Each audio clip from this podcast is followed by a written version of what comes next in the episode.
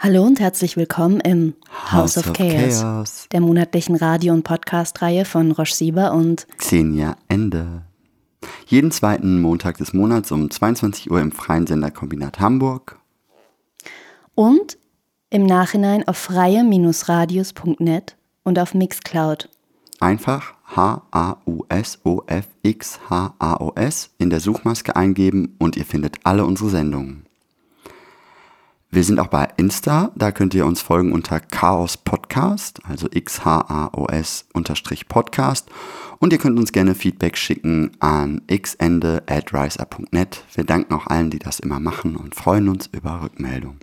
Und unser heutiges Thema ist Alltagsrassismen in Beziehungen.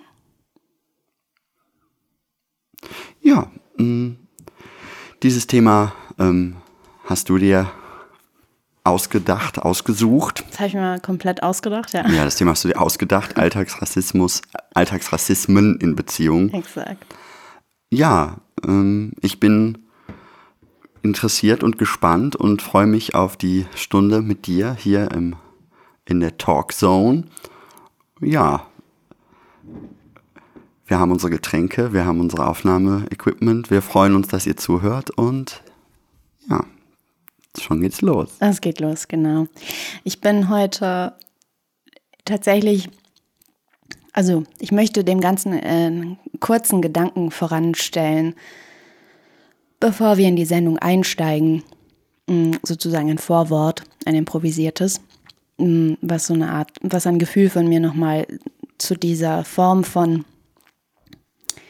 Erzählung ähm, oder Storytelling oder eben Podcastgestaltung ähm, wie das heute sein wird vom Thema her und wie es eigentlich auch letztes Mal äh, zu dem Thema war, was wir letztes Mal hatten. Ganz fantastisch. Exakt. Ähm, und zwar eigentlich schon fast wert für eine eigene Sendung. Ähm, kurz, kurz gefasst. Ähm, wenn ich über Themen rede, die mich so, ähm, so stark selber berühren, betreffen, mit meiner Biografie zu tun haben, die aber in einem, in einem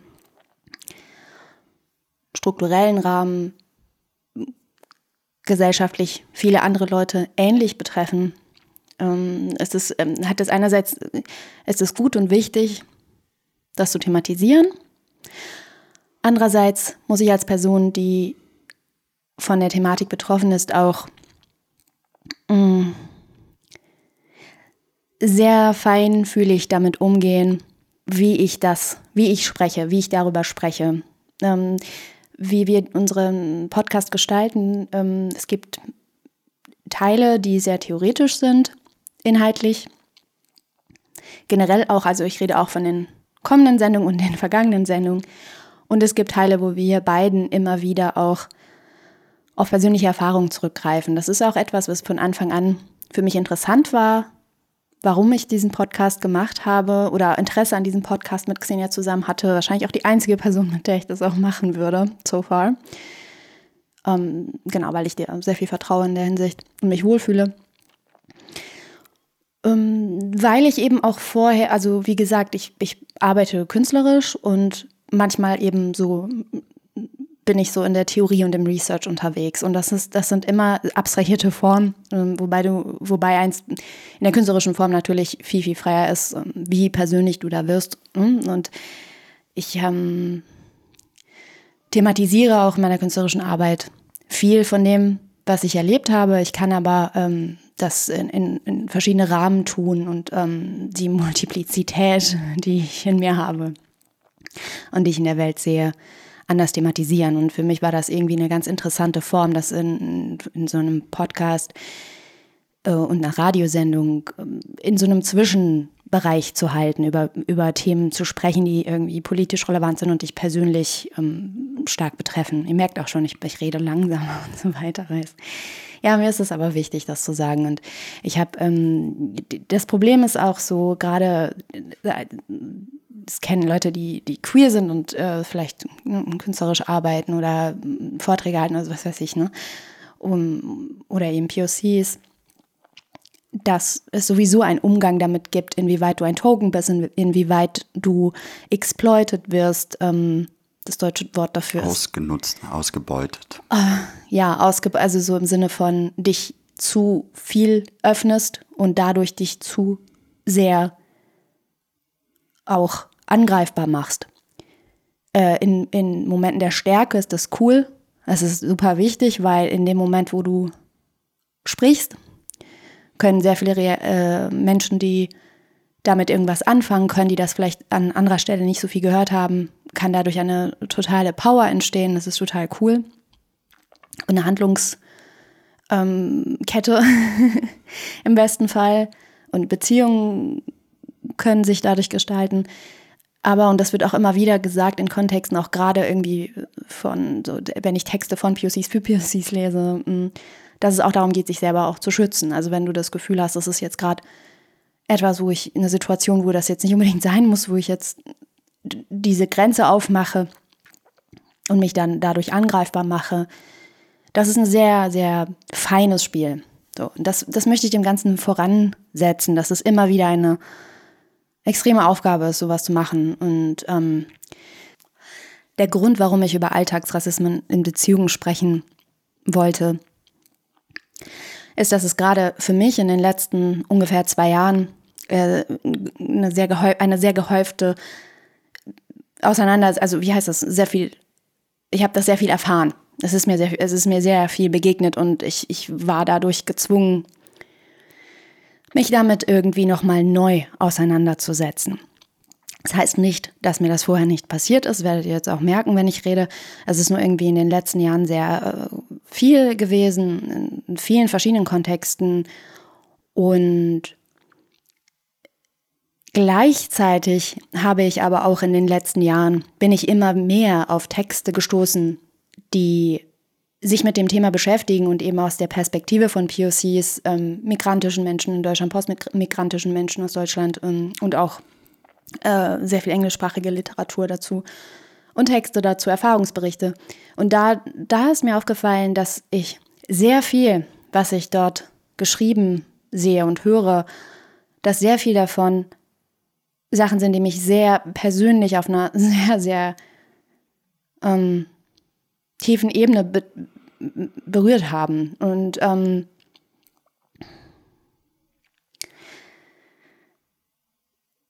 ich habe festgestellt, dass viele Erfahrungen, die ich gemacht habe seit meiner Kindheit,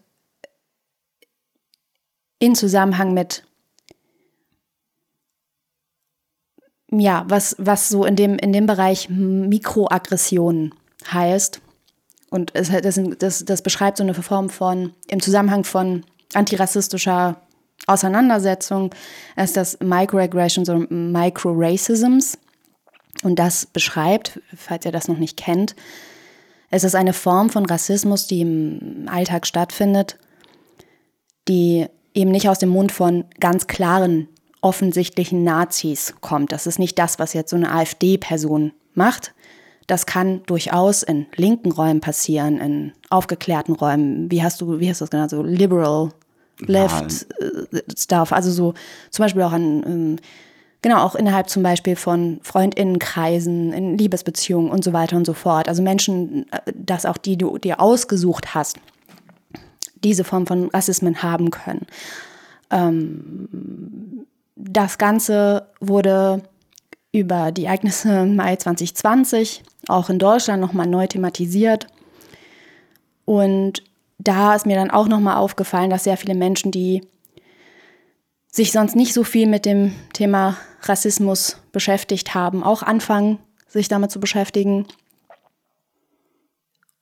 Um es mal so zu sagen, es ist allgemein vielleicht jetzt über die letzten Jahre vielleicht auch bei manchen Leuten angekommen, dass es sowas gibt, was das struktureller Rassismus heißt.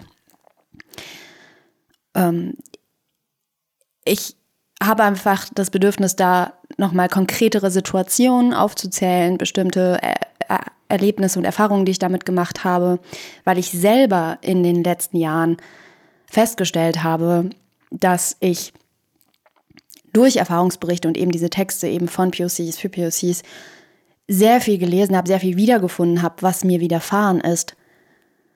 Ähm, was ich aber Jahre, Jahre, Jahre, Jahre, Jahre lang, und ich bin relativ früh politisiert gewesen, so.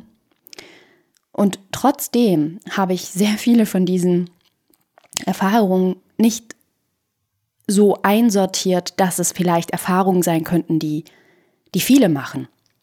Dass das auch strukturelle Probleme sind. Und ich werde da jetzt ein paar Beispiele aufzählen. Das sind, das sind einfach Sachen gewesen, dann habe ich eben diese Texte gelesen über gerade dieses Thema äh, Alltagsrassismen in Freundschaften, in Liebesbeziehungen, die ich jahrelang für mich behalten habe. Und das fängt damit an, also die Erfahrung, so ich, ich habe gedacht, das ist meine Biografie, es ist mir geschehen. Und ich muss alleine jetzt damit einen Umgang finden. Und auch sehr früh gelernt, diese Themen anzusprechen bei äh, ne, die, die Menschen anzusprechen, die, die weißen, weißdeutschen Menschen, die, die bestimmte Bemerkungen gemacht haben, bestimmte Verhaltensweisen mir gegenüber hatten. Ich wusste auch sehr früh, also ich meine jetzt wirklich im Alter von so Grundschulalter an, dass das ein Problem ist, das anzusprechen. So, ne? Und da, ähm, da wollte ich einfach ein bisschen zu erzählen. Xenia.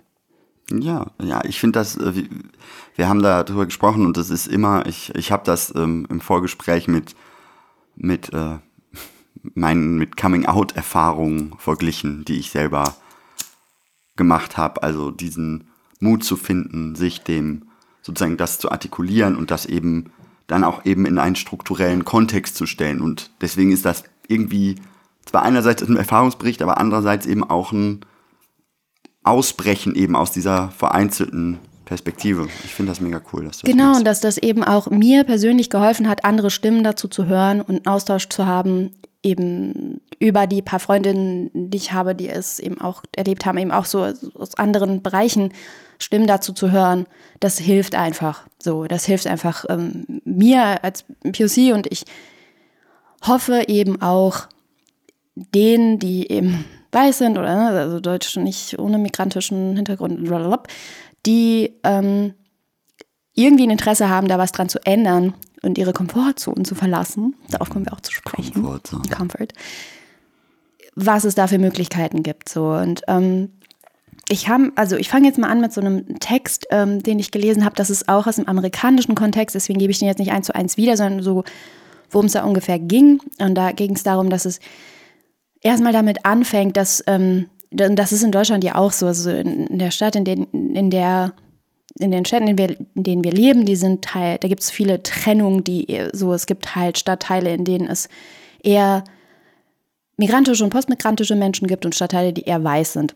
Und das spiegelt sich dann auch in, in den Schulen wieder und was dann eben dazu führt, dass, dass es halt schon von früh auf die Gruppenbildung die wir jeweils machen, sehr stark widerspiegeln, wie wir selber sind. Also was, was deine Klassenzugehörigkeit angeht, was, was der Familienhintergrund und so weiter ist, aber genauso eben auch, ob, dass sich eher POCs zusammentun und, und so weiter und so fort. Also all diese Kategorien, die am besten alle irgendwann mal weg sein sollten die aber leider existieren gerade und irgendwie Unterschiede machen und so. Also, dass, dass es da so diese Form von Gruppenbildung gibt. Und darüber haben wir auch so ein bisschen in der Queer Kinship-Folge versucht, so am Rande zu reden, dass diese, selbst in Beziehungen, die wir außerhalb von Familie suchen, dass es da so viele Probleme gibt äh, über den eigenen, äh, wie, ja, wie, wie würde ich das nennen? Also so die, über die, die eigenen Zugehörigkeiten hinaus zu schauen. Und, ne, und, und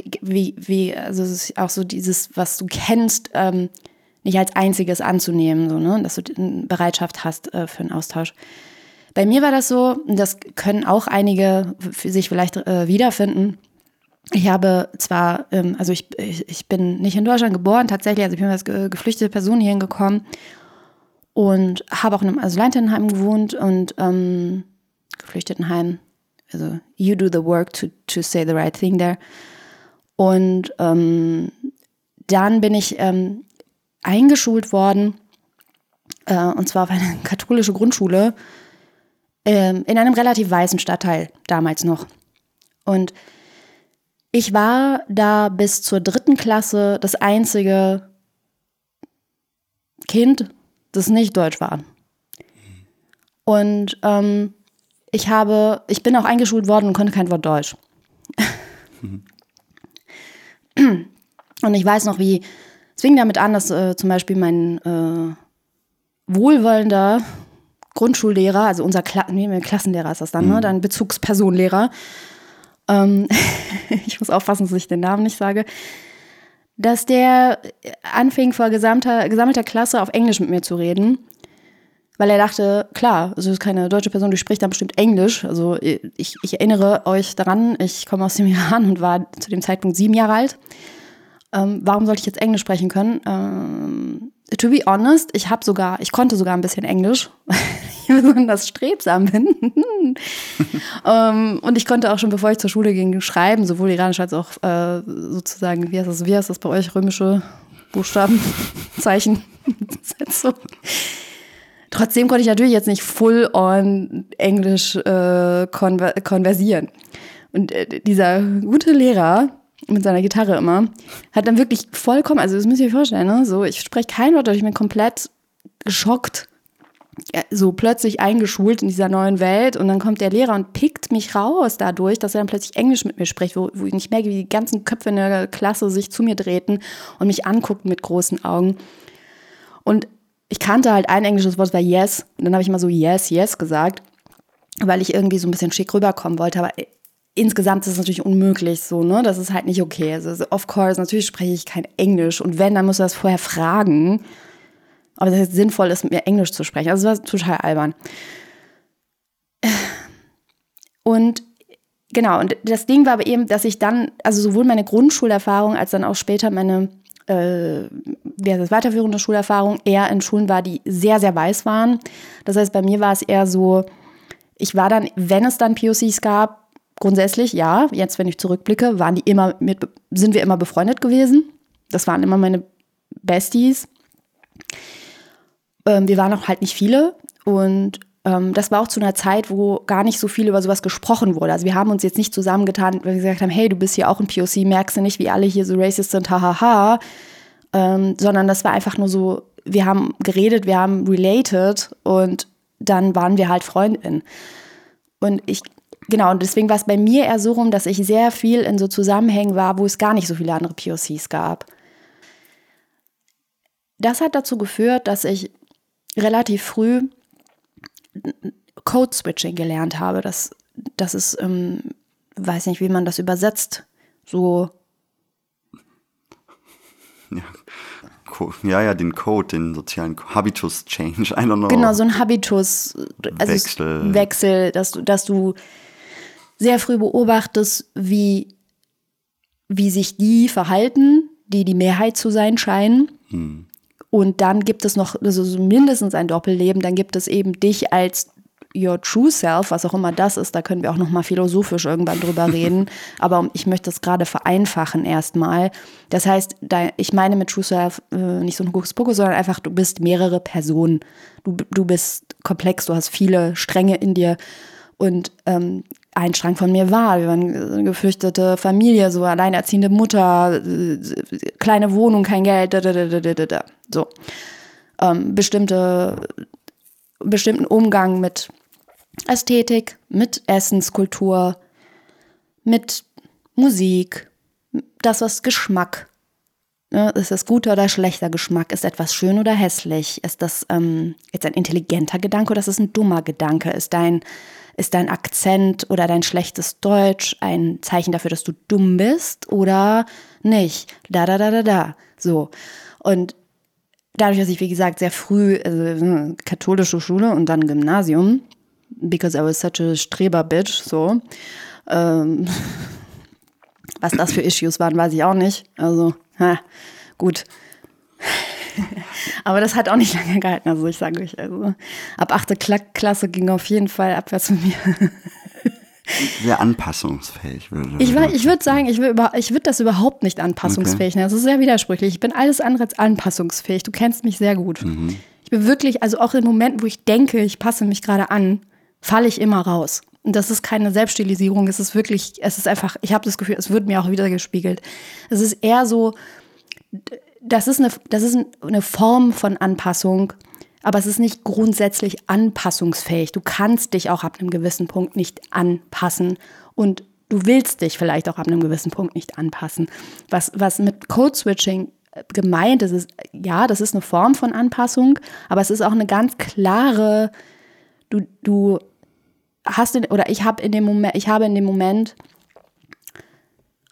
ich, ich check die Situation, I read the room mhm. und dann versuche ich, versuchte ich zu schauen, welche, welcher Habitus jetzt gerade gut ist. Und das hat auch mit dem zu tun, was ich gerade im Vorwort unserer Sendung gesagt habe. Das, machst, das macht eins auch aus einem bestimmten Schutzmechanismus heraus, in Situationen, wo du das nicht gemacht hast und dann kriegst du direkt eben bestimmte Sprüche, bestimmte Fragen, bestimmte verletzende Bemerkungen. Du kommst, du wirst in Gespräche verwickelt, wo einfach deine traumatische Vergangenheit plötzlich in, in, in großer Runde angesprochen wird. So sprich, ja, wie war denn die Flucht für euch? Dann merkst du dir halt einfach, hey, äh, kein Bock drauf. Wenn ich mich so und so gebe, vermeide ich vielleicht, dass ich, dass mhm. mir solche Fragen gestellt werden. Das heißt, es hat noch mal, es ist eine andere Form von Anpassungsfähigkeit. Es ist nicht diese Schleimschmier.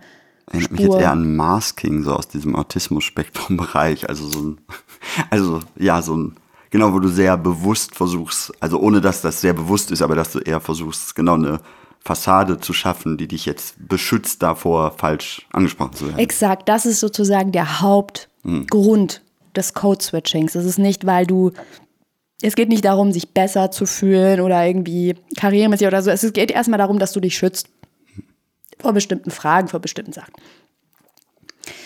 Was sind das für Sachen gewesen?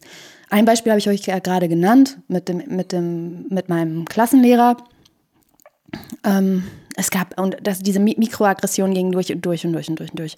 Das heißt, die ersten Male, wo ich FreundInnen besucht habe, es ist jetzt auch immer noch Grundschulzeit. Das heißt, Leute, ich war so ein kleines Kindi, ähm, gehe bei einer, bin bei einer Freundin zum Essen eingeladen, bisschen so zusammen abhängen, spielen, was auch immer das ist, was man als Kinder macht, weiß ich nicht mehr. Und ähm, dann kommt dieser, dieser Moment, wo dann Mutter oder Vater oder wer auch immer sagt, jetzt essen wir. Hier, Kind, bring dein Gastkind und dann sitzen wir zu Tisch und dann ist das nämlich so gewesen, und das ist nicht nur mir einmal passiert, es ist mir jedes effing Mal passiert, dass dann die Erziehungsperson, also meistens Mutter oder Vater von, von diesen Kindern, von meinen damaligen Freundinnen, mir, mich bevormundet hat und mir das Schweinefleisch nicht angeboten hat. Also die haben dann, die haben, so, das fängt damit an. Die wissen also die ganze Zeit, aha, so ein Kind aus dem Iran ist jetzt die Freundin von meinem Kind. Iran, oh, Moslems. Moslems mit Essen, ah ja, die essen kein Schweinefleisch. Oh ja, aha, also wenn dieses, dieses Gastkind kommt, ist das kein Schweinefleisch. Ist ja erstmal okay. Aber dann haben die trotzdem Essen mit Schweinefleisch gemacht und haben dann zu Tisch mir dann, was dann meistens auch so die, sozusagen die Haupt, die Hauptzutat von dem Essen war, mir das dann einfach nicht angeboten und so für mich gesprochen, also mich nicht sprechen lassen, ah ja, du isst ja keine Würstchen, du isst ja keine Schweinesachen, so, ähm, dann kriegst du das jetzt auch nicht und haben mich da überhaupt nicht irgendwie gefragt. Und, und mich dann auch noch gleich, und dann haben die auch immer das Wort, naja, du bist ja muslimisch, ne, also aus dem Islam und da isst man ja nicht und so, da isst man ja kein Schwein. Und gut, äh, Fun Fact, äh, als meine Mama und ich nach Deutschland gekommen sind, ähm, also wir haben immer schon, also wir hatten, wir waren anders mit, mit Spiritualität verbunden. So. Und selbst wenn das nicht so gewesen wäre und ich Schweinefleisch tatsächlich nicht gegessen hätte, ist das nicht der richtige Umgang. Du kannst nicht dem Kind, also ne, du, entweder kochst du erst gar nicht mit Schweinefleisch oder du fragst vorher. So, hey, weil es gibt zum Beispiel auch andere religiöse Zugehörigkeiten, die aus dem Iran kommen. Erstens. Zweitens, du fragst einfach. Frage einfach. Ich frage ja auch, wenn jemand kommt, so, isst du überhaupt Fleisch? Ne? Gibt's ja auch. Das ist eine Erfahrung gewesen. Die andere Erfahrung war ähm, generell, also die, die ganze Thematik mit Food Culture. Ich habe neulich einen, einen Text gelesen ähm, auf Social Media von, von einer ähm, politischen Person, also von einer politischen Aktivistin und ähm, ja, Künstlerin, die über verschiedene Essenskulturen geschrieben hat. Und die hat eine Situation genannt aus ihrer Kindheit, ähm, ist auch eine geflüchtete Person, dass sie oft, wenn sie zu Besuch war bei ihren Freundinnen, Hunger, also hungrig nach Hause ging. Es gab teilweise auch Situationen, wo, wenn dann die Familie zusammen gegessen hat, bei der sie eingeladen war, zusammen gegessen hat und sie im Nebenzimmer warten musste. Und diese Geschichte kenne ich auch von vielen Leuten. Oder es wird gemeinsam gegessen, aber es ist einfach immer so wenig oder nicht genug oder so. So, jetzt versteht ihr vielleicht nicht, was ich meine. So, die POCs, die jetzt verstehen, verstehen. Es gibt, in viel, es gibt viele verschiedene Food Cultures und ähm, die Food Culture, aus der ich komme oder mit der ich groß geworden bin, die sehr ähnlich ist zu vielen anderen aus dem Umkreis vom Iran und auch über Indien hinaus, so, so. Also das kenne ich auch eben von anderen Freundinnen, die, die irgendwie aus, die, aus den ganzen Gegenden kommen, ist, dass du, dass wir die ganze Zeit eigentlich immer Essen anbieten und dass die ganze Zeit ähm, sozusagen bereitsteht. Und das hat auch nicht so viel damit zu tun, ob du jetzt sehr viel Geld hast oder nicht so viel Geld hast. Es geht jetzt nicht darum, es ist nicht wichtig, ob es jetzt hochwertig ist oder so. Es geht eher darum, du gehst davon aus, dass die Person, die bei dir eingeladen ist, eben nicht einfach an deinen Kühlschrank geht gerade wenn das zum Beispiel ein Kind ist oder so, das kannst du jetzt noch so viel sagen, aber da, dafür muss die Beziehung ja noch viel, viel enger sein, dass das wirklich sein kann. Und äh, wenn du weißt, es ist noch nicht so weit, unsere Beziehung, dass die Person jetzt einfach an den Kühlschrank geht, dann stelle ich die ganze Zeit Sachen hin. Und äh, lass sie nicht in die Situation kommen, dass sie irgendwie sich schämt zu fragen, dass sie noch, noch irgendwas gerne zu essen hätte. Und das habe ich sehr, sehr viel erfahren. Und dann andersrum, und das habe ich auch, äh, das war dann auch eben in diesem Text von der Person, von der ich gerade erzählt habe, die über die verschiedenen Food Cultures gesprochen hat. Ich weiß noch, wie ich mit meiner Oma und meiner Mutter und meinem Onkel in einer anderthalb Zimmerwohnung gewohnt habe. Es war super prekär. Und ich bin äh, auf diese katholische Schule gegangen und ähm, hatte, ich war so super, hey Friends, yeah Friends und hatte immer so neue Friends, die ich so super Socialite hier schon, hab die dann irgendwie so immer mit nach Hause genommen und meine Oma hat den wirklich, also, als, also die haben so viel zu essen gekriegt und als sie dann rausging, hat meine Oma denen sogar noch so Sachen mitgegeben für den Weg. Und daraufhin sind die natürlich super oft gekommen. Und immer wenn ich bei denen zu Hause war, habe ich wirklich, also ich habe ich hab gehungert. Ich habe mich nicht mehr getraut zu, zu sagen, dass ich Hunger habe. Und es wird dann auch, es gab auch immer so viele Kommentare, dass, ja, es reicht ja, wir haben ja schon genug gegessen, oder ich weiß es nicht, ne? Oder Sachen, I don't know, genau, wie, wie das mit diesem Würstchen, dann kochen die immer irgendwas und wissen oder gehen eigentlich davon aus, dass ich nicht esse, dann nehmen die mir das weg. So, und dann, und dann kommt plötzlich dieses Thema, das hatte ich dann auch bei so einer anderen Freundin, die irgendwie, das war eine sehr wohlhabende Familie, und die Mutter dann, also wir saßen da dann mit den ganzen Kindern von denen, die hatten so viele, die hatte so viele Geschwister und der Vater war da und es war alles so, oh, das Ereignis, unsere Kleine hat jetzt eine neue Freundin aus dem Iran. War mir natürlich alles nicht klar, damals war ich in der fünften Klasse. Also immer noch, hm. Leute, ein Kind. Dann wirklich stellt mir diese Mutter ähm, so Akademikerin, reich, ding, dang, ding, dang, ding, ne? So vor dieser gesammelten Runde, ich bin, ich bin literally die Jüngste gerade im Raum. Ich war ein paar Monate jünger als meine Freundin da. Dann fragte ich mich so, ja, wie war das denn so äh, zu fliehen und ähm, wie war das mit, mit dem Krieg und wie war das denn im Geflüchtetenheim? Und hier unsere Kleine, ich sage jetzt nicht ihren Namen, die hat erzählt, dass du das und das erlebt hast. Und ich denke mir so, wie kommt ihr auf die Idee? Wie kommt ihr auf die Idee, dass das ein okayes Thema ist? Und dann ging sie noch weiter und hat sie so gefragt, so, ne, ob meine Mutter ein Kopftuch trägt, ob meine Mutter Deutsch spricht. So. Und das waren so Leute, die ähm, die Taz abonniert hatten und so, ne? Mhm. Also nur, dass ihr das wisst, so, ne? Und das war natürlich auch alles in so einem, das war natürlich auch alles in so einem Kontext von, ich bin ja so furchtbar interessiert. So, das zieht sich jetzt weiter, das zieht sich jetzt weiter, das zieht sich jetzt weiter. Ich bin also ähm, das, das habe ich, das Gefühl habe ich immer mit mir rumgetragen. Also ich war dann, eh, dann kam ich irgendwie so in dieses Alter, wo ich dann meine, meine Mutter, meine allerliebste Mutter, ein bisschen anflunkern musste, um überhaupt die Welt zu erkunden. Und bin dann sehr viel mit Freundinnen auf irgendwelche, ich habe ich hab so getrampt mit Freundinnen mhm. und bin halt, was weiß ich, was ich alles gemacht habe. So, ich würde mir jetzt selber sagen, meine Liebe, bleib bitte zu Hause. Das ist alles gefährlich, was du machst. Ähm, ja, aber so mit 15 fing das bei mir an, dass ich super krass irgendwie, äh, keine Ahnung, Punk, Goth raus, was weiß ich, was ich alles gemacht habe. Ich habe irgendwo gepennt draußen im Park mit Freundinnen, alles, was ich nicht durfte, durchgezogen. Und auch da waren es mehrheitlich weiße Leute, mit denen ich unterwegs war. Und ich habe so viel unterdrückt. Das waren so viele Sachen, die ich einfach so viele Sprüche, so viele Situationen, wo mir jemand sagt, du, du, du hast so schöne Cheekbones, das ist so exotisch, ne? Oder du bist, also ziehst du dich schwarz an, weil du aus dem Iran kommst. Ich weiß es nicht, ne? was da alles so für Sachen gesagt wurden und wie ich das so alles für mich unterdrückt habe. Und für mich ähm, war das eben auch so die Interessen, die, die, die du hast, die, die ich hatte, die, die Musik, die ich gehört hatte. So, das hat auch sehr viel irgendwie damit zu tun, was dich eben in frühester Kindheit vielleicht beeinflusst hat oder so, ne? Das, ähm, dass du dann sehr viel Shaming erfährst und irgendwie erstmal überhaupt nicht verstehst, woran das liegt, ne? warum die nicht verstehen, dass das nicht okay ist. Und genau, was wichtig ist, ist, dass ich irgendwann angefangen habe, dann natürlich mich eben doch mehr mit, dem, mit, der, mit dieser Thematik zu befassen und ähm, verschiedene Quellen heranzuziehen.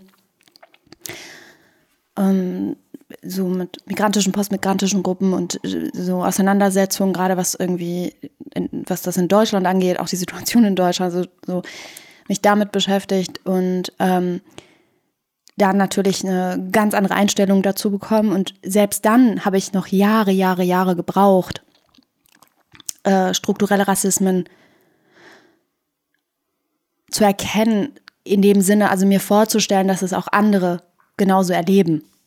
Und dass das nicht nur eine eigene schmerzhafte Erfahrung ist, die ich, die ich in Form von oft eben, was ich gerade meinte, Mikroaggression über den Alltag verteilt abkriege und womit ich dann irgendwie alleine nach Hause gehe und irgendwie dann damit deale und irgendwie feisty bin und wütend bin oder weiß ich nicht, irgendwie merke, meine Nerven sind am Ende und ich weiß überhaupt nicht warum. Und ich, klar, weil es kein, kein Ort gab, das zu thematisieren. Du steckst ein, du steckst ein, du steckst ein.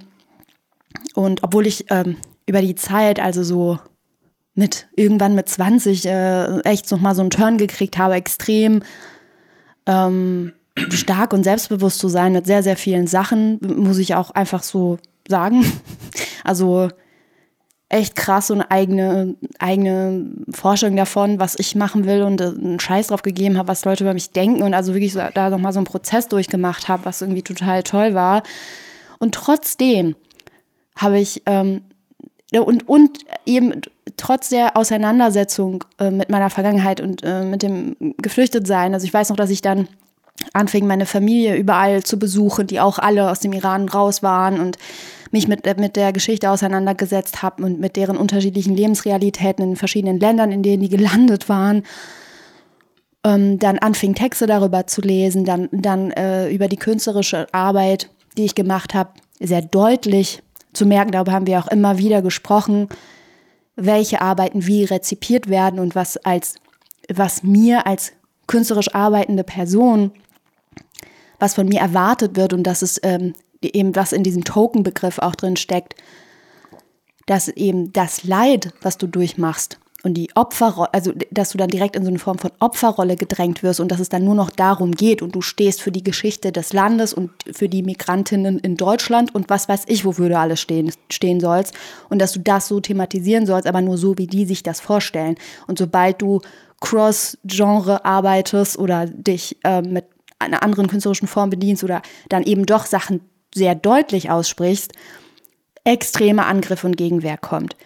Und gerade in einem akademischen und künstlerischen Umfeld ist mir das sehr, sehr früh passiert und ich habe es sehr, sehr früh erfahren und ähm, das habe ich auch schon öfters erzählt. Ich habe erst mit Theater angefangen, ähm, bildende Kunst eigentlich immer nebenbei gemacht und dann bin ich zur bildenden Kunst rübergegangen und dann habe ich eher Film und Medienkunst und Performance gemacht. So. Das heißt, ich habe relativ viele unterschiedliche Bereiche da auch angetatscht und äh, mich da drin bewegt und auch mit unterschiedlichen Erfolgsgrad verschiedene Sachen da ähm, ausleben können, aber eben dadurch auch sehr viel darüber gelernt und schmerzhaft erfahren müssen, dass, dass das nochmal ein extra eigener Weg ist. Also ich bin nicht nur so generell interessiert an, sag ich mal, Off-Themen, sondern dass ich auch so von, von dem, was ich mitbringe, egal, dass ich anders gelesen werde, dass ich direkt einkategorisiert werde und so weiter und so fort.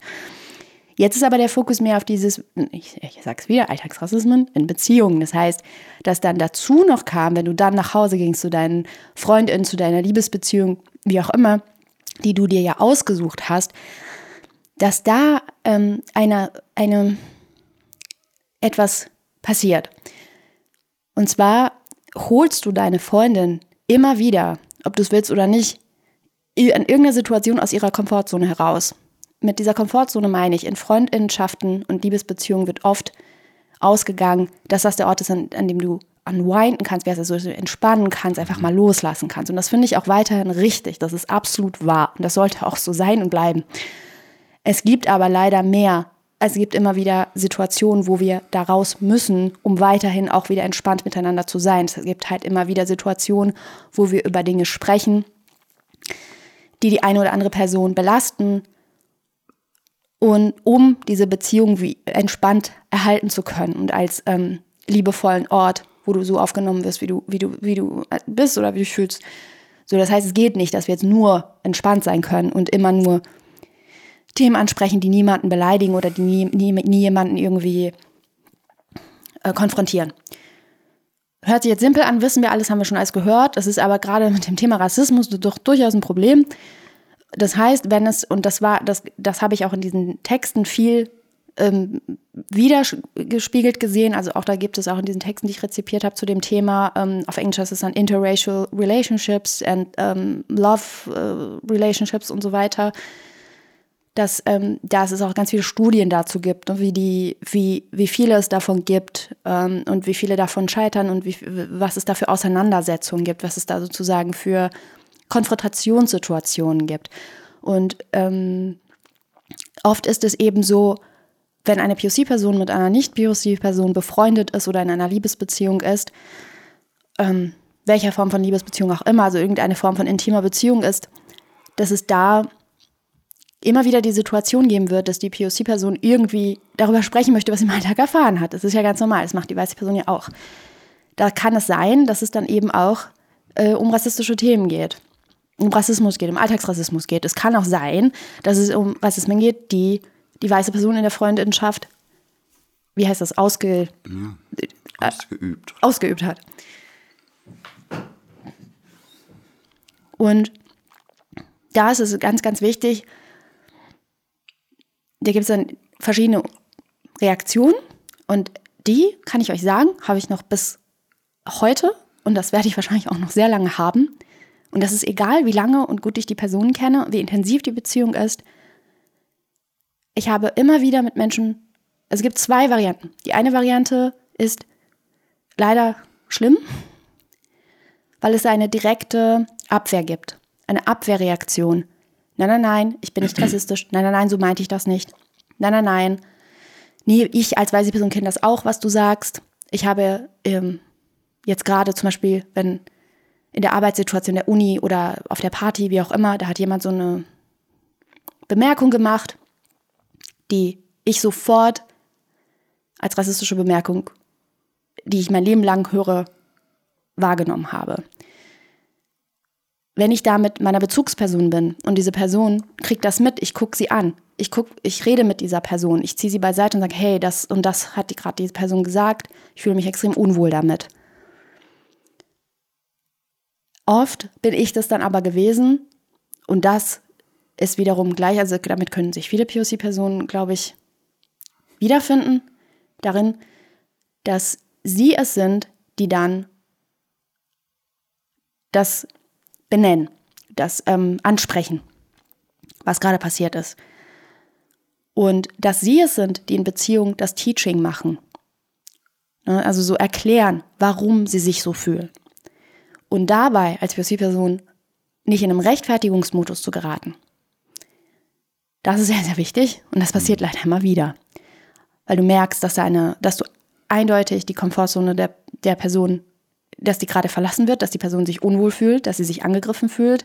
Sei es, dass sie darauf angesprochen wird, dass sie eine rassistische Bemerkung gemacht hat, oder sei es, dass du, das ist auch kein Vorwurf, es ist einfach nur ein Ansprechen darauf, hey, deine Freundin, die du gerade mitgebracht hast, hat folgende Aussage getroffen. Das fand ich sehr rassistisch mir gegenüber, das empfinde ich so.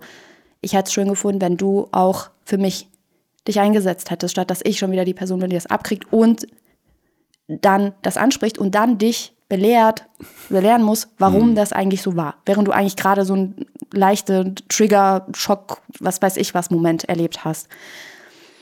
Ich hoffe, ihr könnt mir folgen. Also das, das, ist, das ist etwas, was mir immer wieder passiert, in unterschiedlichen Zusammenhängen. Ähm, ich hatte Situationen, wo eine Person, die mir sehr nahe war, meinen Namen falsch geschrieben hat. Hm.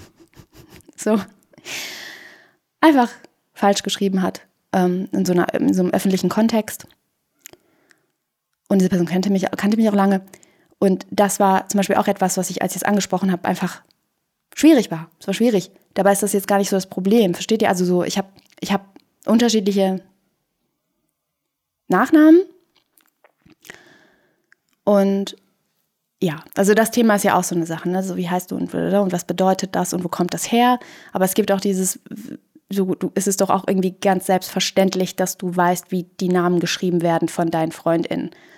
Und es, mhm. nur weil das vielleicht Namen sind, die du jetzt nicht so oft hörst, heißt das nicht, dass du, wenn du eine Person zwei, drei, vier, fünf, sechs Jahre kennst, nicht irgendwann weißt, wie du den Namen schreibst. Vor allem in einem öffentlichen Kontext, wo man sowieso zehnmal nachfragen muss, ob der Name wirklich richtig geschrieben ist.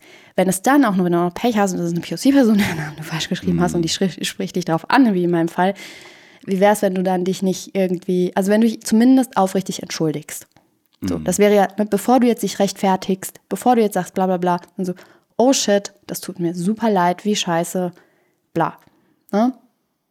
Ich, ich würde da kurz, vielleicht, vielleicht um zu versuchen, das ähm, für mich verständlich zu machen, ich sehe da zwei Aspekte. Den, der eine ist der dieser Dauerverletzung, den du beschreibst, also Alltagsrassismus. Als äh, es gibt dieses Bild, was äh, Tupoka Ogette in ihren Vorträgen benutzt, dieses wie Bienenstiche, glaube ich, ich weiß nicht, ob es von ihr ist oder von anderen, die in dem Bereich Teachings machen. Da gibt es mhm. ja einige Bücher auch mittlerweile zu, zu Alltagsrassismus, die da auch sehr empfehlenswert sind ja. und auch eben, ne, genau, da ist ein guter Bezug. Tupoka Ogette nennt, glaube ich, die Komfortzone Happy Land, also der Ort, wo du dich denkst, alles in Ordnung, ich bin weiß, ich bin super.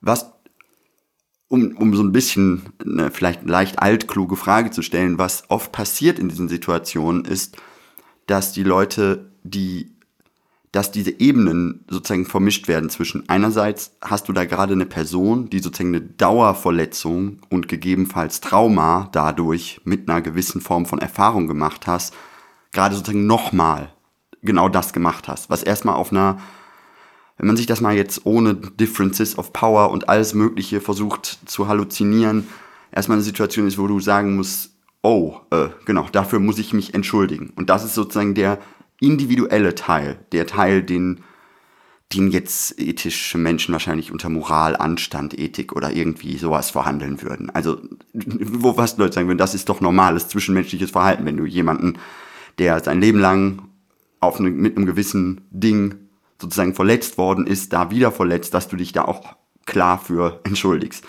Und auf der anderen Ebene, und das ist die antirassistische der antirassistische Anspruch, und das ist ein Beziehungsanspruch, den, den ich mehr als gerechtfertigt finde, ist zu sagen, ähm, denk darüber nach, inwieweit diese Verletzung, die du gerade bei mir jetzt auch schon wieder ausgelöst hat, hast, nicht etwas ist, was bei dir sozusagen systematisch ist. Also was du zum Beispiel, wenn es um die Namenschreiben von in Sprachen, die ich vermeintlich nicht lesen kann, dass du da vielleicht sowieso eine allgemeine Nachlässigkeit hast und das ständig machst. Und das ist eine Frage, die da drin gestellt ist. Und da entsteht, und da entsteht auf beiden Ebenen eine Abwehr, soweit ich das nachvollziehen kann. Nämlich einerseits die eine ist die Abwehr, Unfähigkeit, sich zu entschuldigen. Das würde ich jetzt mal gemein sagen, hat oft viel mit Männlichkeiten zu tun. Und die andere Ebene ist die Unfähigkeit, sich selber als Teil von einer privilegierten Struktur, als Teil von einer ideologisierten herrschaftlichen Struktur zu denken und zu sagen, oh, ich glaube, das muss ich mal reflektieren, also da muss ich mal mit umgehen und vielleicht mal prüfen, genau, war das jetzt irgendwie, oh, der Ausrutscher oder ist es nicht letztlich ein Muster und kann ich dann nicht vielleicht über dieses, über dieses darüber nachdenken auch wieder eine Ebene, wie du sagst, herstellen, wo wir wieder gemeinsam in einem Gespräch sind und nicht das entweder nur auf der einen oder nur auf der anderen Ebene zu beantworten, sondern eben diese Ebenen zusammenzudenken. Genau, das ist dabei auch sehr wichtig, dass, dass die Person, die in dem Szenario die weiße Person ist, Person ohne Rassismuserfahrung, dass diese ähm, weder in die Schuldrolle sich begibt, noch in die Heldinnenrolle. Hm. Das heißt, es ist, es ist durchaus problematisch in dieser Situation, wenn du die privilegierte Person bist, also, oder anders, in, es ist durchaus problematisch, dass die privilegierte Person in diesem Szenario diese Auseinandersetzung mit der eigenen Fehlerhaftigkeit ähm, sich dann dabei auf die, als, als, als, als, als, als eine Heldinnentat ansieht. Mhm. Also jetzt, ich bin jetzt ein guter Mensch. Das ist ein kleiner, aber feiner, es ist ein feiner Unterschied, aber es ist ein wichtiger Unterschied, das ist nicht klein. Mhm. Weil das durchaus auf Dauer eben diese Power Relations beibehält. Es geht nicht darum, ist die andere Person als arme Opferperson zu sehen, die immer ein bisschen extra Betreuung braucht und da, da musst du, da muss die privilegierte Person sich aneignen, eine bestimmte Sprechweise an den Tag zu legen, sondern es geht darum, dass die privilegierte Person in dem Szenario sich aufrichtig damit auseinandersetzt. Ne? Ja. Also nicht, um dann ein besserer Mensch zu sein vor Gott oder was auch immer, sondern und auch nicht andersrum sich so, äh, als Schuld sich in diese Schuldsituation reinzubringen, das Schulddenken und dann schuldhafte Denken und dann da so einen komischen Komplex mitentwickelt. So. Das ist einfach nur, okay, das ist genau wie du sagst. Also ich glaube, die einfachste Denkhilfe wäre da zu, zu denken, okay, so, ähm, das wird auch immer wieder gesagt in diesen ganzen antirassistischen Texten, also auch von Tupuka, Tupuka Ogata und von, von allen anderen eigentlich, dass es darum geht, do you hear me? Hörst du mir zu? Hm. Und nimmst du das auf und kannst du das verarbeiten? Und Fehlerhaftigkeit ist, das haben wir alle. Und klar ist eine, eine andere Bürde mit, bei privilegierten Menschen vorhanden, was, was Schuld angeht. Aber das ist die falsche Schiene. Es ist, es, deswegen, das, das ist einfach nur hören, zuhören, aufnehmen, verarbeiten und das bearbeiten. Ja, wenn du, wenn du Schuld zeigst, das erinnert mich daran, genau, die, genau wie du richtig gesagt hast, do you hear me und not make it, make it, make it, make it about yourself.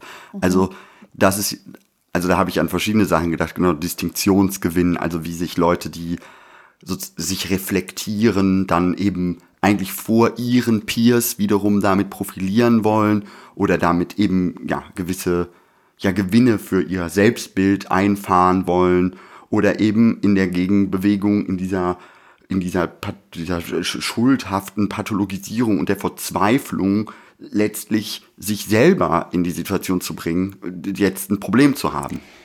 Genau, das ist sehr, sehr wichtig. Und was dazu kommt, ist, also da sind, also ich habe ja jahrelange Erfahrung äh, mit being a somewhat human being in this world. Und da haben sich mir wirklich Abgründe aufgetan in solchen Situationen, wo ich gerade Mikroaggressionen, äh, äh, Alltagsrassismen angesprochen habe.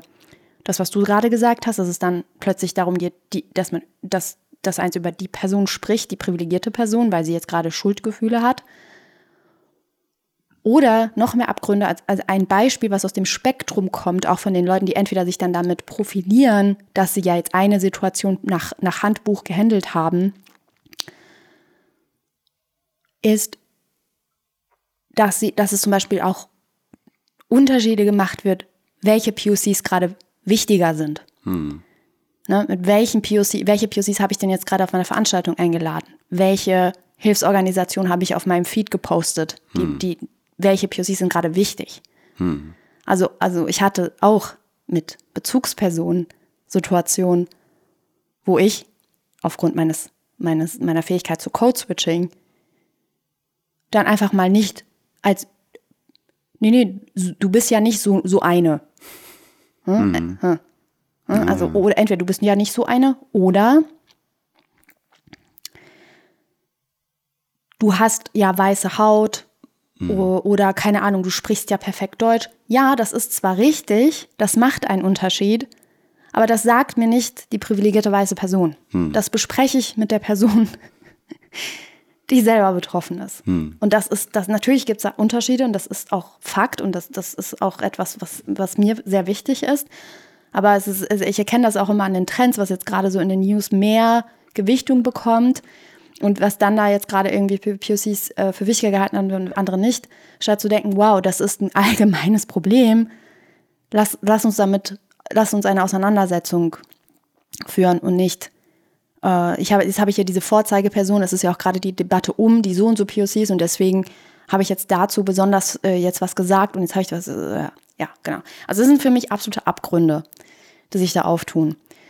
Und immer wenn ich, also ein weiterer Abgrund ist auch, wenn ich versucht habe bei Leuten, die äh, bestimmte Bemerkungen gemacht haben, also dann eben doch ein Gespräch anzufangen und auch direkt gemerkt habe, ich komme wieder in die Situation, wo ich sehr aggressiv werde, wo ich mich angegriffen fühle, wo ich aber trotzdem in die Position komme, auch noch Teaching machen zu müssen, weil es mir auf lange Sicht, zumindest in den Situationen, als wichtig erschien, diese eine Person, das habe ich dann auch nicht bei allen gemacht, soweit war ich dann schon, aber bei bestimmten Personen dachte ich, okay, ich habe mir diese Person ausgesucht, ich will sie in meinem Leben haben, deswegen möchte ich auch, gehe ich jetzt mal auf so ein Teaching ein. So, ich beschreibe das jetzt einfach mal. Also es ist vielleicht so weit entfernt von deren Lebenssituation und Lebensrealität, dass ich es vielleicht mal ausbreiten möchte.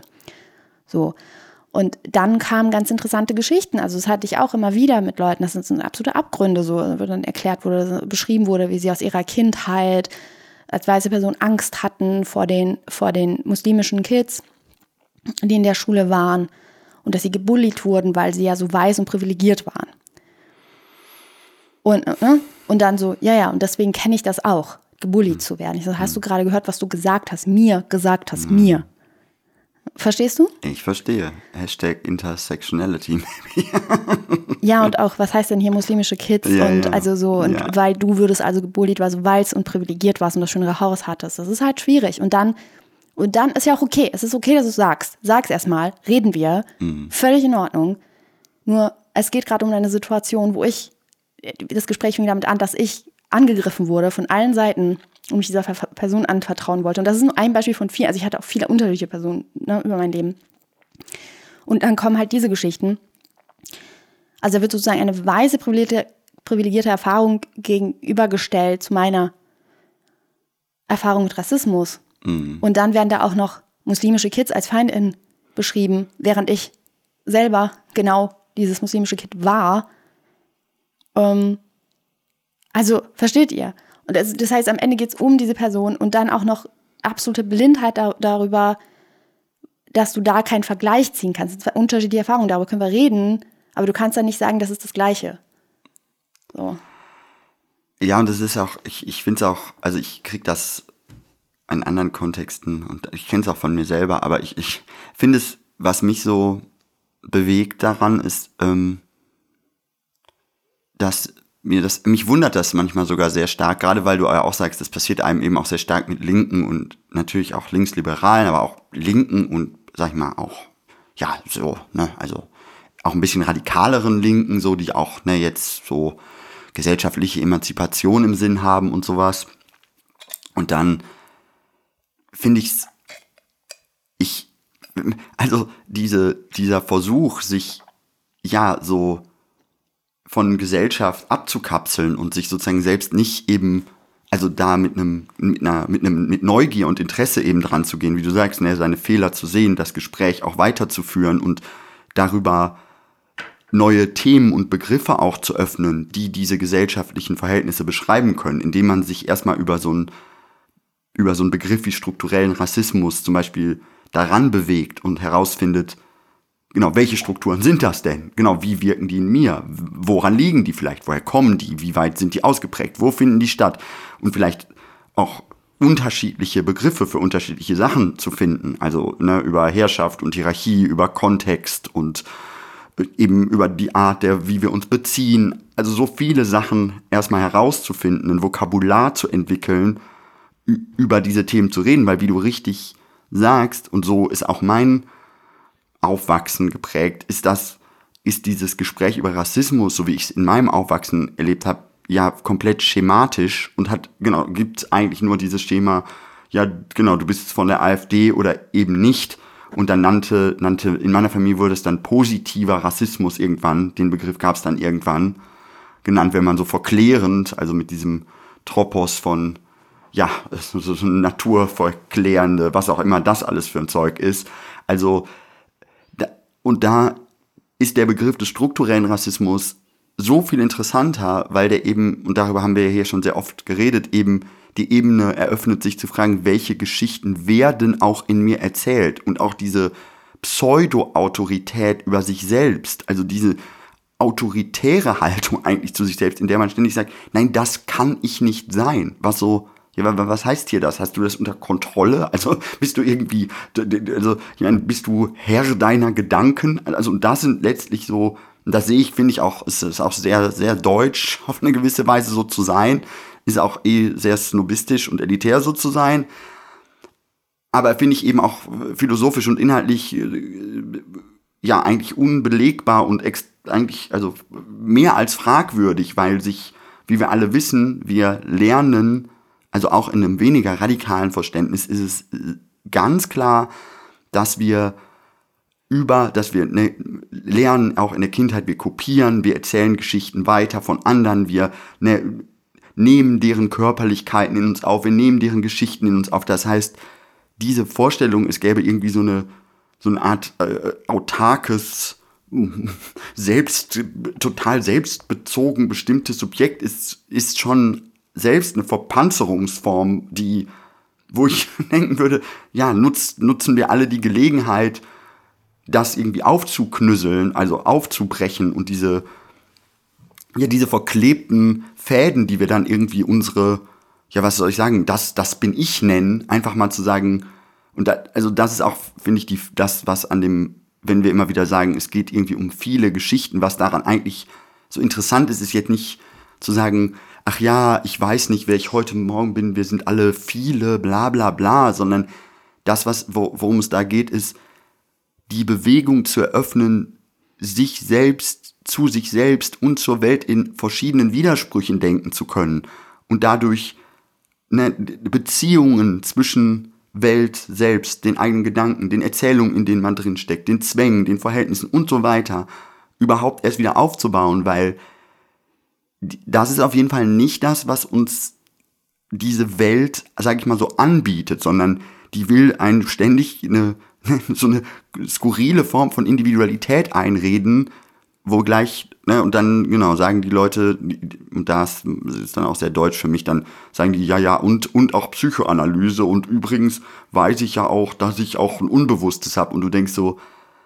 ja, vielleicht versuchst du mal irgendwie das auch irgendwie zu leben, diese, dieses Unwissen über dich selbst. Und selbst wenn man nichts davon versteht, was wir sagen, das zumindest ist grundlegend äh, Teil von, von dem eben überhaupt, von allem, dass äh, wir immer nur Bewusstsein über einen ganz schmalen Ausschnitt haben von dem, worüber wir gerade, wo wir gerade sind und genau diese Geschichten wechseln und so weiter. Also ich bin da glaube ich, ich will mein Erstaunen hier nur ausdrücken, weil ich auch in der öffentlichen Diskussion, so wie ich die nachverfolge, teilweise mich einfach irgendwie sehr wunder, wie wenig intellektuelle Neugier bei vielen da ist, die sich selber meinen, sie wären an liberalen Entwicklungen interessiert. Sorry.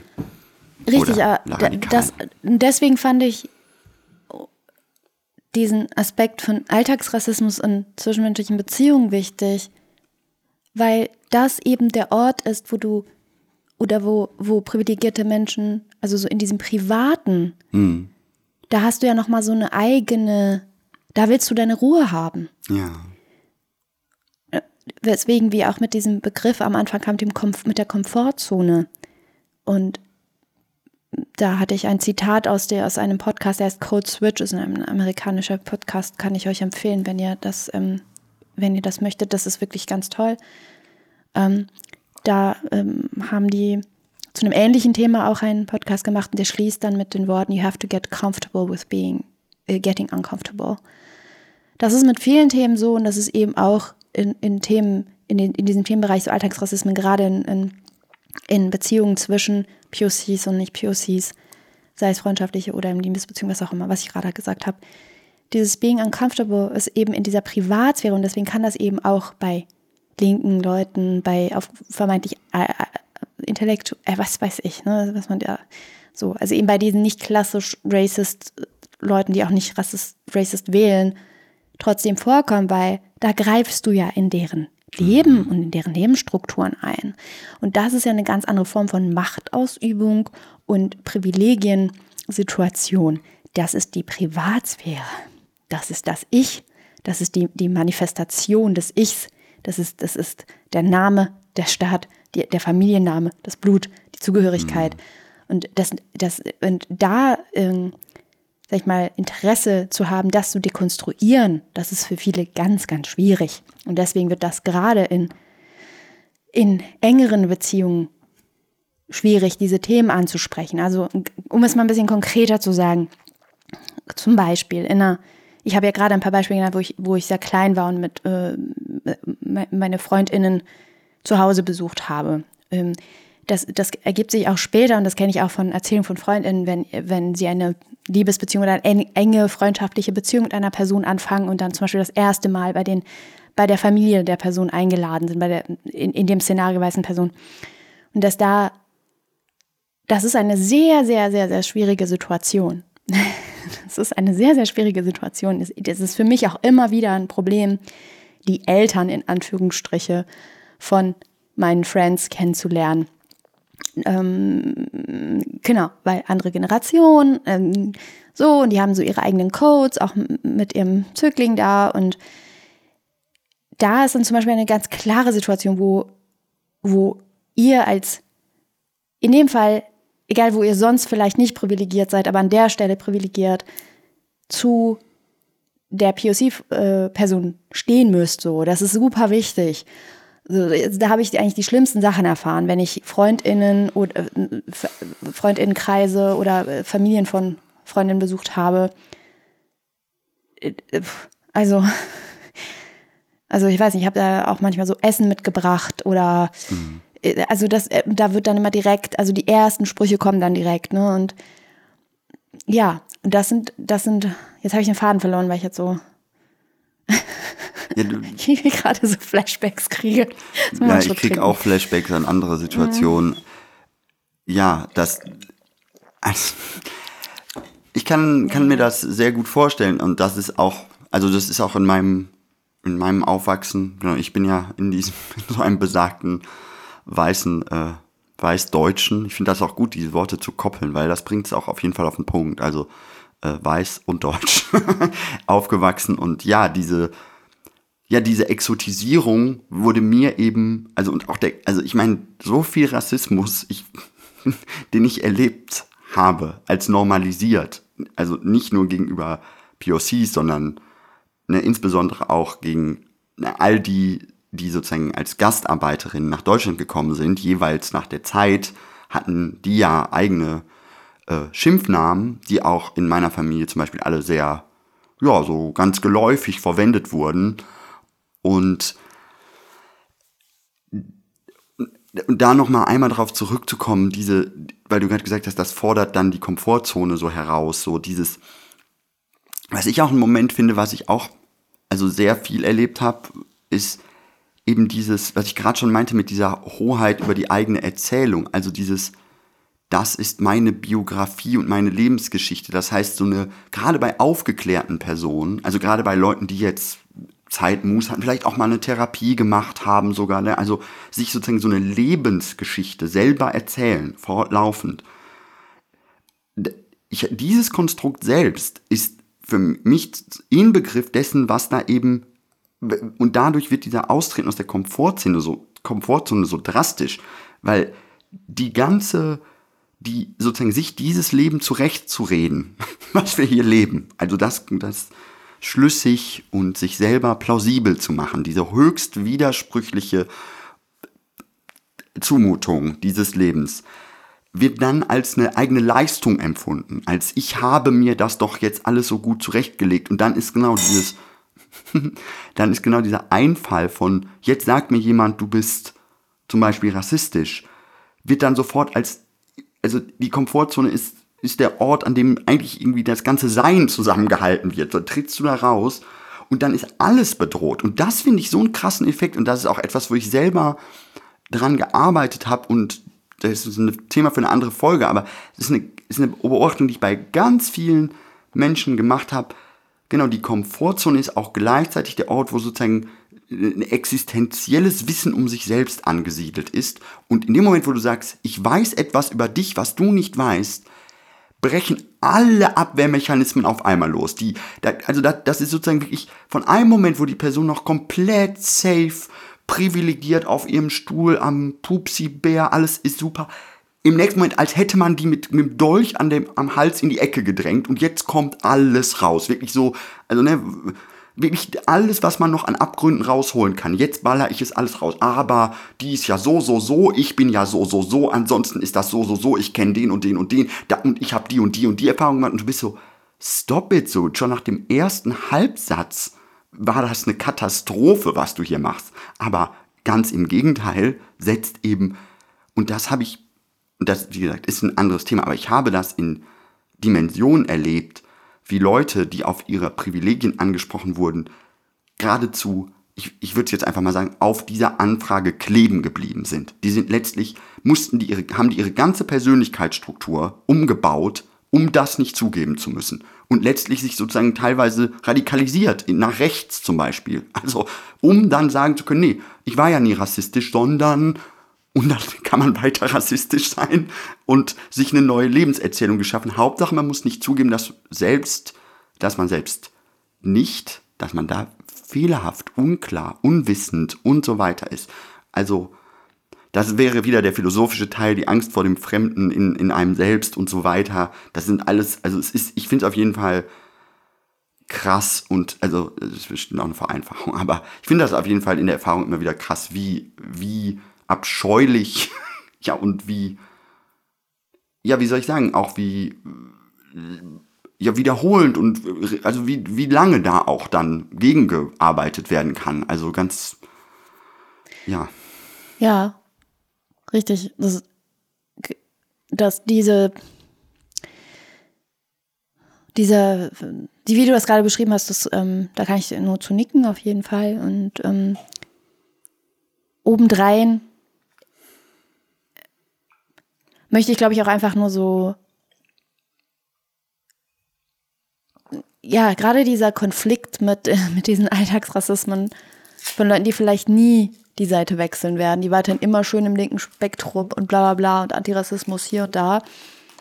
Ich glaube, wie gesagt, wenn du, wenn eins da auf, der, auf die Privatbeziehung schaut, entweder gibt es sowieso gar keine POCs, die nah genug an dir dran sind, und ich meine, das kennen vielleicht auch Leute, die, keine Ahnung, aus proletarischen Familien kommen und so weiter und dann auch merken, so, wenn sie mal in einem Freundinnenkreis sind, das sind also hauptsächlich Akademikerinnen, also da könnt ihr vielleicht so teilweise nachspüren, wie krass das schon ist, irgendwie.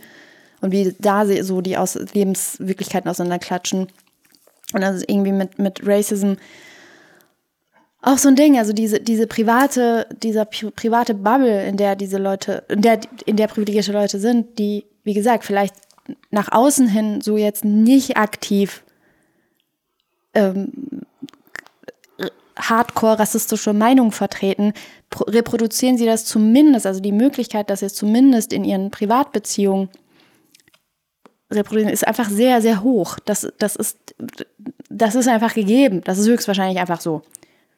So, das heißt, das nicht zu reflektieren, nicht damit aus, sich auseinanderzusetzen, geht gar nicht. Also so, das führt einfach zu einem Desaster, zu Abgründen. Oder wie gesagt, es führt eh dazu, dass du einfach immer nur schön unter weißen Leuten bleibst. Ähm Und das, das ist auch etwas, also, was wir vielleicht irgendwann auch nochmal über diese Ich-Konstruktion, diese Zugehörigkeiten, die, die, ähm,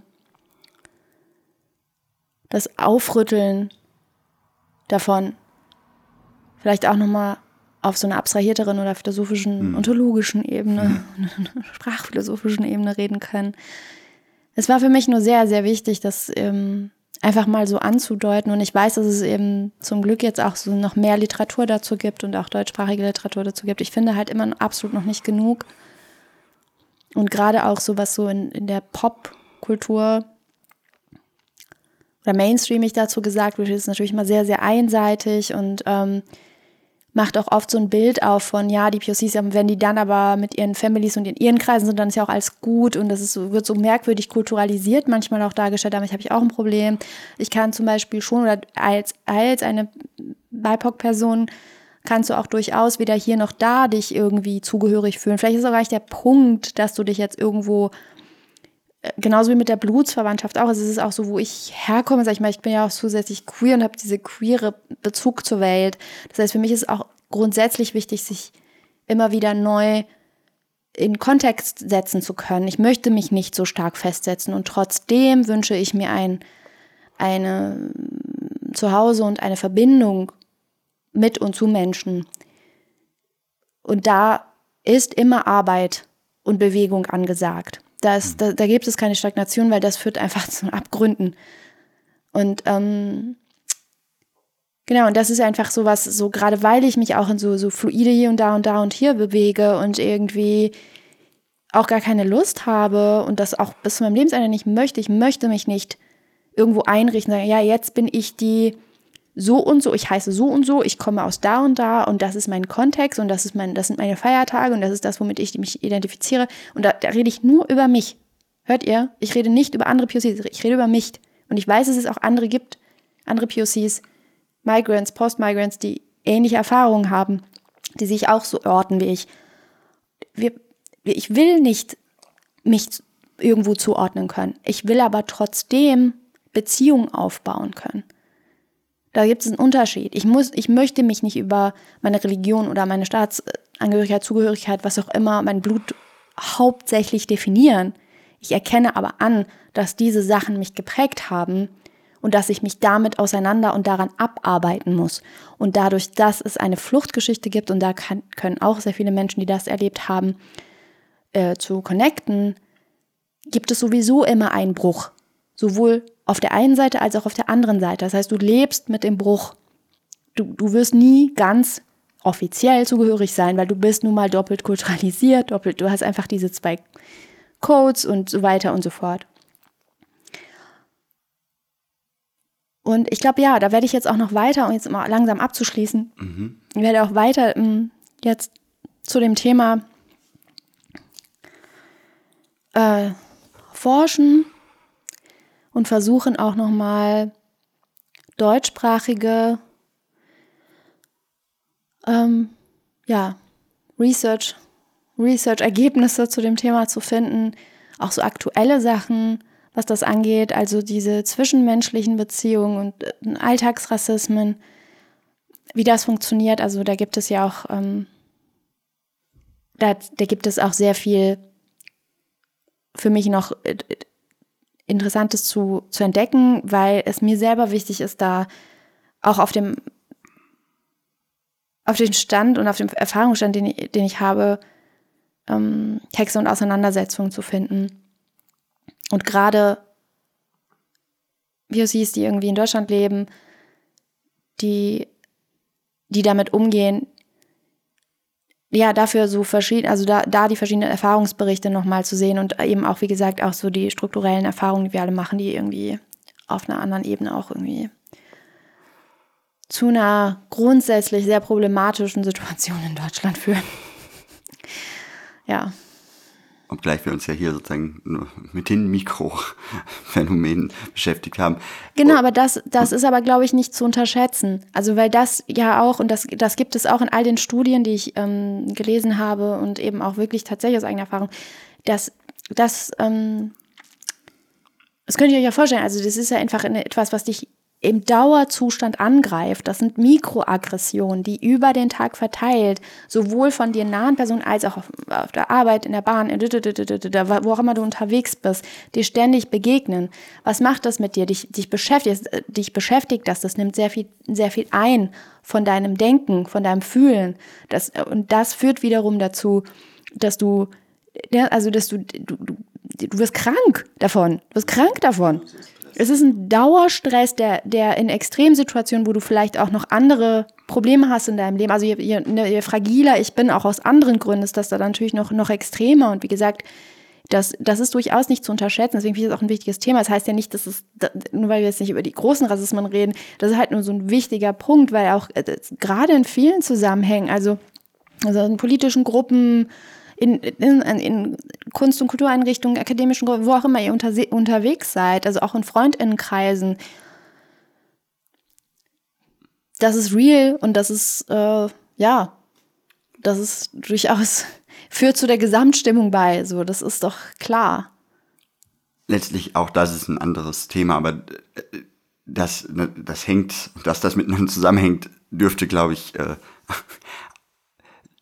ich hoffe, dass euch das äh, plausibel ist, dass die, dass die Kulissen, also die, ne, die die Ermöglichungsräume, die Applausräume, die Gelegenheitsräume für Rassismen, wenn die, also eigentlich ist es auch umgekehrt, wie Roche beschreibt, wenn sie denn schon in den intimsten Beziehungen noch immer so stattfinden und abgewehrt werden, zeigt das, was da sozusagen noch aus für Möglichkeiten eben daraus entstehen. Und wenn wir über ne, sozusagen Rassismus, Gewalt, Faschismus und so weiter reden, diese das alles miteinander verwoben ist.